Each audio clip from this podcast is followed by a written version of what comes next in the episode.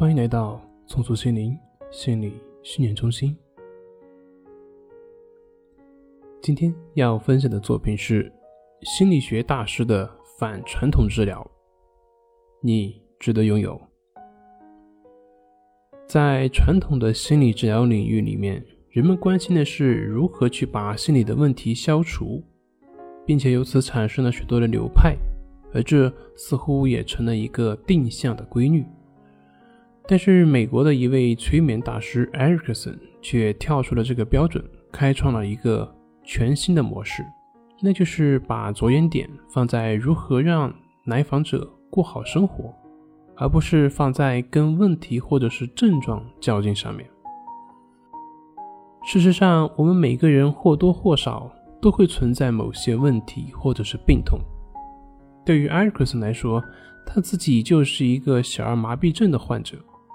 但是这并不妨碍他过好自己的生活。也正是因为艾瑞克森本人的经历，他是一直和病痛相处的，所以让他领悟到，原来即便是这样，他也可以把生活过得很好。同时呢，小儿麻痹症也让他养成了敏锐的观察能力，为他开创一个新的流派奠定基础。埃克森认为呢，人并不需要和大家一样，只要能够好好生活就可以了。在这个世界上，并不是只有参天大树才有资格活着的，像灌木、树林、爬虫、蟋蟀，不也是很自在吗？埃克森曾经讲过这样的一个故事：当一匹马总是和你对着干的时候，你并不需要叫几个人来跟这匹马较劲。只需要往反方向拉就可以了，这样，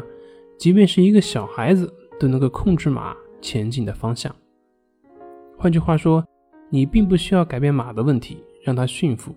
你只需要换个策略，也可以达到你所想要的效果。这真是达到四两拨千斤的效果。而他也在治疗过程中充分运用这一个理念，比如说。他面对一个因为外形自卑想要自杀的女孩，他并没有劝这个女孩要好好活着，相反，他认同那个女孩的想法，然后告诉她，既然都要死了，那那些钱没必要留着了，不如好好的去挥霍，把自己以前想干又不敢干的事情都去做了吧。就这样，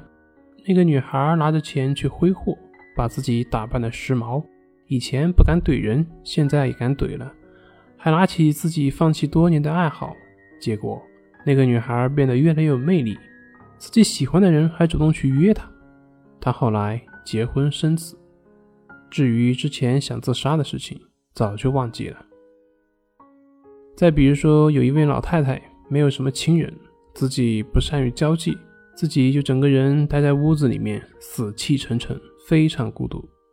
埃尔克森过去之后，也并不是去改变这个局面。只是发现这位老太太非常喜欢紫罗兰，于是就跟这位老太太说：“我特别喜欢你养的花，你这么会养花，而且养的这么好，你为什么不送些给你的街坊邻居呢？一个人欣赏是多么的单调啊！”于是这位老太太接受艾克森的提议，开始给街坊邻居送花。很自然的，街坊邻居也开始回馈礼物给老太太。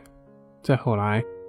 街坊邻居给老太太一个美誉，叫做“紫罗兰皇后”，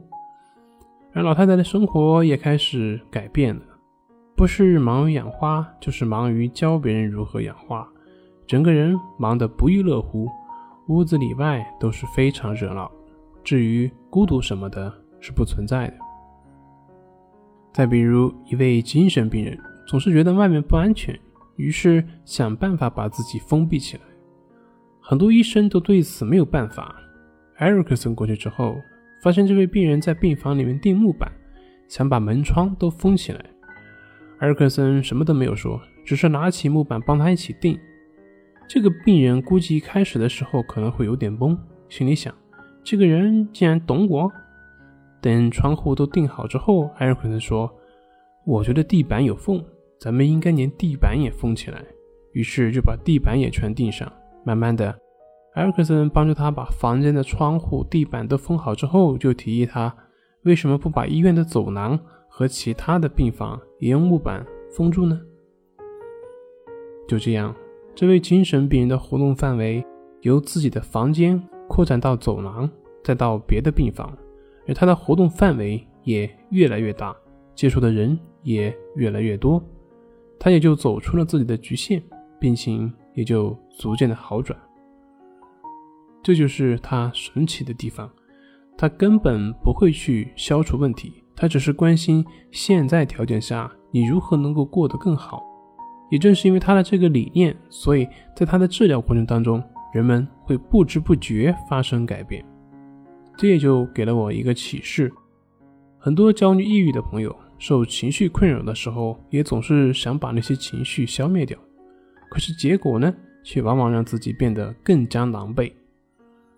这个时候，何不放弃我们以往习惯性的行为呢？何不学一学埃克森的治疗之道呢？情绪就是情绪，不再试图去消除那些情绪，即便是这些情绪依旧存在，